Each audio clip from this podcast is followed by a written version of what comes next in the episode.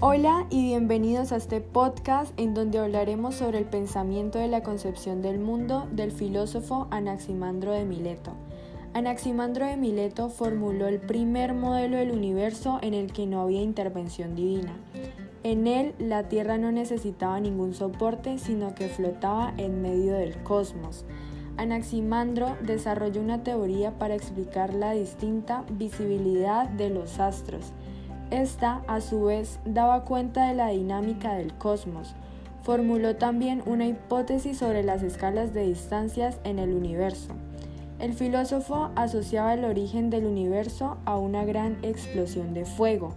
Postuló la existencia del apeirón, un sustrato primordial indefinido del que procederían todas las cosas y en el que todas se transformarían al parecer a partir de la observación de los astros y de una argumentación lógica.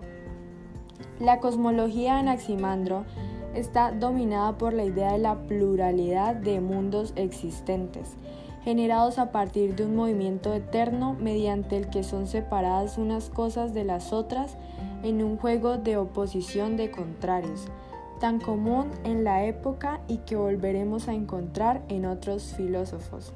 En ese movimiento cósmico, el predominio de un elemento significaría una injusticia que tiene que ser necesariamente reparada, como el predominio del verano va seguido del invierno y viceversa.